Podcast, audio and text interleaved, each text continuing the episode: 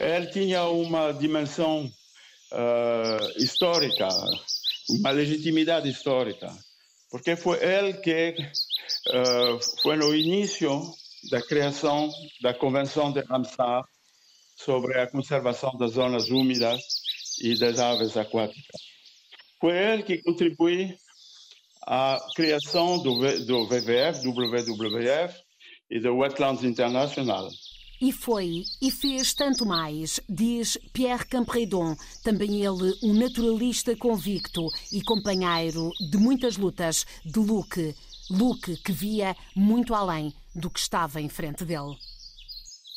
Ele tinha regularmente ia uh, falar com os presidentes da República, uh, fazer discurso na Assembleia Nacional Popular. Uh, essa, essa dimensão de diplomacia ambiental é muito importante e, e explica muitas das coisas, porque finalmente foi ele que lançou toda a dinâmica da conservação da zona costeira na África Ocidental.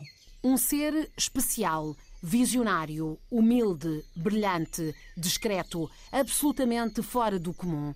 Há adjetivos que se vão repetindo, seja na Suíça, em Cabo Verde, no Senegal, em Lisboa, em Bissau, quando se pergunta quem foi afinal Luke Hoffman. Se um dia houvesse que criar um super-herói da natureza, eh, seria com certeza o Luke.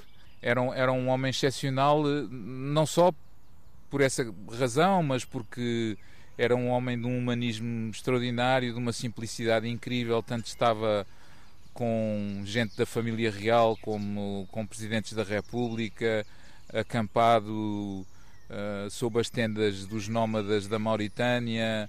Ele era um congregador porque tinha esta capacidade, porque tinha visão, porque tinha paixão, porque é, tinha, uh, era ouvido, uh, digamos, ele juntava instituições, mas juntava pessoas. E tinha uma auréola à volta dele uh, que a gente sentia que estava diante de alguém especial. O Luke era também um impulsionador. Portanto, por causa de ser escutado, de ser ouvido, de, de ter esta, esta realmente auréola ao, torno dele, ele impulsionava e levava-nos a nós a embarcar numa dinâmica e num processo de transformação uh, para níveis que não poderíamos nunca fazer sozinhos. Mas acho que o valor do Luke vai além mesmo da pessoa do Luke. O Luke acreditava muito nas alianças, então percebeu que, de facto, uh, para que haja mudança na conservação, as pessoas têm que trabalhar juntas, as organizações têm que trabalhar juntas. Homem de poucas, mas assertivas palavras, simpatia no olhar, sorriso comprido, sobrancelhas grossas que pareciam proteger os olhos atentos ao que o rodeava. Luke era neto do fundador da farmacêutica suíça Hoffmann La Roche. Era filho de um homem de negócios, também colecionador de arte e de uma escultora, e teve uma infância e adolescência marcada por algumas tragédias familiares. Herdeiro de milhões, Luke aplicou também este dinheiro no capital que sabia ser verdadeiramente precioso. Very people-centered. He loved people. Ele era muito concentrado nas pessoas, adorava pessoas, era aberto e generoso, adorava rir e conviver. Era conhecido por apoiar jovens investigadores, cientistas. Às vezes, enviava um cheque pelo correio. Dizia: Gosto da sua pesquisa, espero que isto ajude. E discutia o trabalho. Era muito interessado nas pessoas. Os caminhos não se fazem a só e Luke Hoffman, diz Charlotte Said, percebeu muito bem. muito. Sabe que há muitas pessoas aqui que têm, de uma forma ou outra, uh, tido um apoio do Luke, ou trabalharam com uma organização apoiada pelo Luke, ou tiveram algum contato direto ou indireto mesmo com a família do Luke. E hoje são várias histórias, são vários destinos pessoais que continuam hoje uh, com esse espírito do Luke. E penso que nós todos, de uma forma ou outra, uh, nós é que vamos, de facto, uh, ajudar a perenizar essa, essa, essa, esse espírito, essa visão do Luke ficou discreto, mas de facto ele influenciou a vida de milhares, para não dizer milhões de pessoas. No mapa da intervenção de Luque e equipas, há cinco pontos essenciais. Destaca o biólogo António Araújo. Uh, começou a observar aves na Suíça e, e, à procura de zonas úmidas com bastante importância, acabou por uh, ir passar férias no sul de França, na Camargue. Lá está uma estação biológica que ele fundou, uh, que contribuiu muitíssimo para a criação do Parque Natural da Camargue.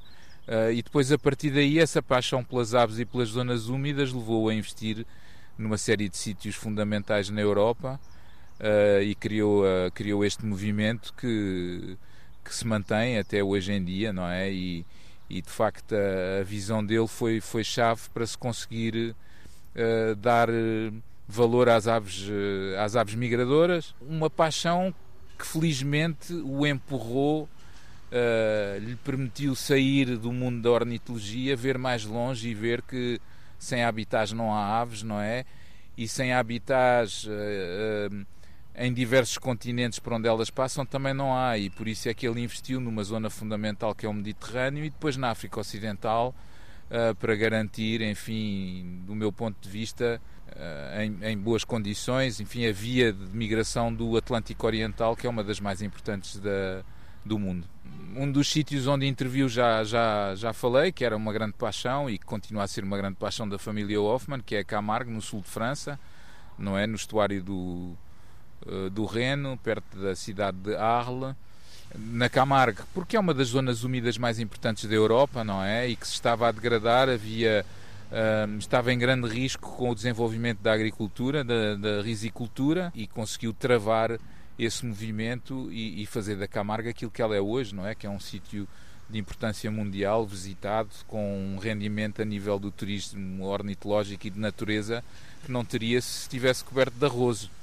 Uh, e, e, e, em Donhana, no Parque Nacional de Donhana, também é ele que está na origem da criação do parque. A mesma coisa no Banco de Argan, não é? Que é uma outra zona úmida fundamental para a migração das aves. É, é o sítio do mundo onde há mais concentração de aves uh, aquáticas de um determinado tipo de limícolas na maré baixa. Depois o arquipélago dos Bijagós na Guiné-Bissau, que também é um sítio único a nível planetário por várias razões, e o Lago de Prespa, numa fronteira uh, que sempre, em que sempre houve muitos conflitos entre a Grécia e a Albânia, mostra bem que o Luke investiu sempre em sítios difíceis onde era preciso ter eh, uma capacidade de lobby e uma influência importante, apesar da descrição uh, que era apanágio dele, conseguir que os Estados percebessem a importância dos sítios e investissem com ele na sua conservação. Pierre, também ele um apaixonado pela natureza, conheceu Luc ainda em França. Conheci Luc Hoffman porque eu fiz meu doutoramento uh, no, no Centro de Ecologia que ele criou na Camargue, e uh, um dia ele me pediu para uh, analisar um documento sobre o, o Parque Nacional du Bon na Mauritânia. E eu vi nesse documento que havia uma oportunidade para ir trabalhar lá. Então eu fui, eu passei seis anos na Mauritânia e trabalhei com a fundação de Luc Hoffman, uh, que ele criou especificamente para a conservação do Parque do Bandargan. Eu, eu fui uh, na Guiné para abrir o, o escritório da, da UICN sobre um projeto de conservação da zona costeira e do arquipélago dos Bijagós. E quando acabei uh, meu trabalho, depois de seis anos, uh, voltei para trabalhar com o Luc Hoffman e uh, tentei convencê-lo porque fazer conservação unicamente na Mauritânia não tinha muito sentido, porque todas as problemáticas de conservação, uh, ou quase todas, são mais têm mais uma dimensão regional do que nacional. Quando falamos, de, por exemplo, de aves migradoras, de tartarugas marinhas migradoras, de peixe também migrador, os pescadores os pescadores também são, são, são, migradores. A poluição, a poluição é um, um, uma problemática uh, que não conhece as fronteiras. Então eu tentei convencê-lo de que era preciso de trabalhar também com a Guiné-Bissau. E pouco a pouco a fundação aceitou o princípio e quando ele vinha para visitar o arquipélago dos Bijagós, ele percebeu que essas ilhas são de um valor universal, um valor excepcional em termos de, de, de natureza. Foi um longo caminho. Pierre Campredon recorda os tempos definidores. Ele financiou, contribuiu a financiar a criação do Instituto da Biodiversidade, a financiar o, o escritório da, da UICN. Lá onde, em 2005, foi criada a primeira área protegida de gestão comunitária em Uroque, gerida, como o nome indica, pela comunidade em articulação com o IBAP e com a Tiniguena, esta terra é nossa. A fundadora, Augusta Henriques, confessa que Luque e as instituições que ele criou e o ajudou a criar foram ponto de partida para este trabalho que a maior organização da sociedade civil da Guiné-Bissau desenvolve há mais de três décadas. Toda a história da conservação do meio ambiente e da biodiversidade na África Ocidental que eu pude acompanhar, porque começou muito antes de mim, está, eh, está marcada pela ação do Luke Hoffman. Uh, várias instituições foram fio condutor destas histórias e pretextos que nos permitiu, a mim em particular, uh, nesta altura, nessa altura enquanto secretária-geral uh, da Tiniguena, permitiu tecer laços desde o nível local até o nível regional e internacional, informar-me, influenciar Uh, também uh, políticas que têm a ver com as questões ambientais, mas práticas, projetos e propostas inovadoras. Uh, falar do Luke Hoffman é de um homem, para mim, antes de mais, um apaixonado pela biodiversidade, pelo meio ambiente. O Luke era de formação ornitólogo e não importa em que lugar onde ele estivesse, ele ia sempre com os seus binóculos e aproveitava o mínimo de oportunidades para observar a natureza e, e, para se poder encantar com o que a natureza lhe oferece. Mas o Luke era um grande visionário. Ele era um grande visionário que, eh, digamos, que tinha uma energia enorme eh, que lhe permitia, eh, digamos, pôr a sua paixão e levá-la a levá-la a ser abraçada por outros atores, por outras instituições e por os seus meios, porque o Luke, o eh, Luke Hoffman é de uma família eh, muito conhecida, eh, uma das grandes fortunas eh, europeias, pôr a sua fortuna à disposição para poder eh, levar essa sua visão eh, e permitir a conservação do meio ambiente e dos recursos da biodiversidade. A África Ocidental tornou-se um ponto-chave do trabalho da fundação que Luke criou, a Fundação MAVA, sigla que junta as iniciais dos nomes dos filhos. Nas últimas quase três décadas, a MAVA transformou, capacitou, fez acreditar. Agora, como Luke tinha previsto, fechou atividades e André, um dos filhos, explica porquê. Uh, Somos uma uh, família de três, duas irmãs e eu, e temos estado a financiar a MAVA nos últimos 30 uh, anos. O meu pai originalmente decidiu que devia haver, numa base regular, oportunidades para repensar o que a Fundação estava a fazer. Havia um momento para decidir como avançar e nós decidimos que queríamos continuar a fazer o que nos interessa opportunities to reassess what the foundation is doing and how it's doing it não uh, necessariamente a concretizar os estatutos da MAVA, que são muito restritivos. E, em segundo lugar, eu, pessoalmente, senti-me um pouco desconfortável ao tentar adivinhar o que o meu pai faria se ainda estivesse aqui. Uh, to do the sort of thing we are interested in, and therefore perhaps not necessarily fulfilling the MAVA um, statute because the statutes are quite restrictive. And secondly, I personally felt a little bit uncomfortable in trying to, um, what's the word in English, and trying to double guess what my father would have done if he was still there.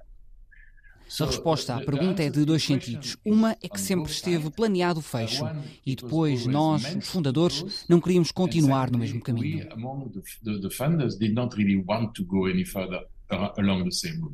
Fechou por isso com festa e em festa em junho de 2023, depois de cuidar das avaliações, sublinha Charlotte Cariboye Said. Ela foi chefe de alianças estratégicas e diretora de programas da África Ocidental, da MAVA. Olha, fizemos de facto muitas avaliações eh, fizemos avaliações a nível dos programas, ao nível mesmo de, de, de, das, dos projetos e também ao nível da fundação. Falando na África Ocidental, eh, a avaliação final eh, mostrou que tivemos resultados bastante positivos em vários aspectos. Por exemplo, a questão do conhecimento científico. Lembra-se também que o Luca era um científico, não é? E mostrou-se que nós, graças ao apoio da MAVA, uh, permitimos às pessoas aumentarem e melhorarem consideravelmente o conhecimento sobre os ecossistemas, sobre as, as problemáticas da conservação, sobre as interações entre diferentes partes uh, de, de, dos ecossistemas, o que facilita naturalmente a conservação. O outro resultado importante é a questão dos instrumentos regulamentares que hoje existem no país, nos países, por exemplo, instrumentos de planificação, não é? Uh, que foram desenvolvidos e que hoje vão continuar a orientar as ações nos diferentes países. Uma terceira, um terceiro uh, resultado é a proteção efetiva de alguns sítios extremamente, uh, vamos dizer, preciosos, não é? não só para a conservação, mas também para o desenvolvimento, como sítios dos bisagós, como o Bandargué na Mauritânia, como do Salum no Senegal, etc. Uma outra coisa que a avaliação mostrou é que hoje é uma, uma, uma capacidade regional reforçada. Temos pessoas com bons conhecimentos, pessoas com capacidades e com o leadership necessário, porque isso também foi através do apoio às ONGs nacionais, que foram mesmo uh, capacitadas através de um programa de desenvolvimento organizacional. E, por fim, eh, um outro resultado extremamente importante é que a MAVA vai-se embora, mas deixa dois instrumentos duráveis para o financiamento da conservação nos dois países mais prioritários para a Fundação, que são a Mauritânia e a Guiné-Bissau. Deixamos dois uh, fundos fiduciários para a conservação que esperemos uh, que vão continuar a financiar as ações de conservação mesmo depois da MAVA. E Linda Manson, diretora da MAVA, acredita que todos os envolvidos, centenas, fizeram e farão justiça ao legado de Luke Hoffman. But at a high level, we feel we did five things. A um alto nível, sentimos que fizemos cinco coisas. Uma foi ajudar a proteger espécies e ecossistemas vulneráveis. Duas, ajudar a transformar ideias de promessas de progresso, testá-las, experimentá-las. Três, unir a comunidade de conservação, juntar as pessoas para trabalharem em colaboração. Quatro, plantar sementes de conhecimento. Apoiamos muitas pesquisas e conhecimento e partilha de aprendizagens.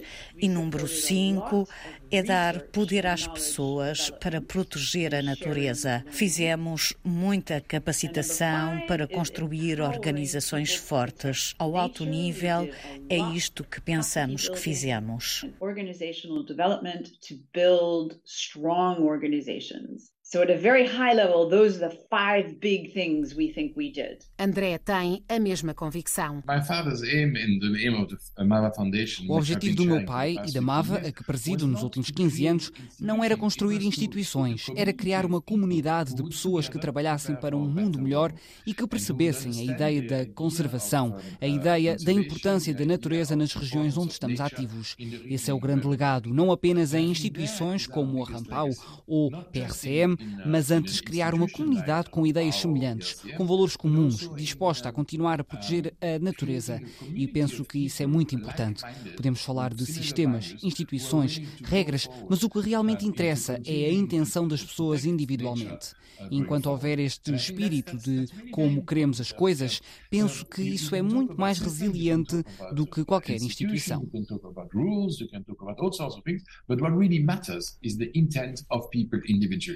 And as long as there is in uh, um, uh, in the community locally this spirit of how you want to do things, then I think that's much more resilient than any institution num trabalho feito com respeito e com o envolvimento dos cidadãos, desde aqueles que estão lá nas aldeias, aos que executam, aos que lideram, aos que definem os projetos. Começou essa dinâmica, mas uh, sempre uh, financiando capacidades nacionais em termos de conservação.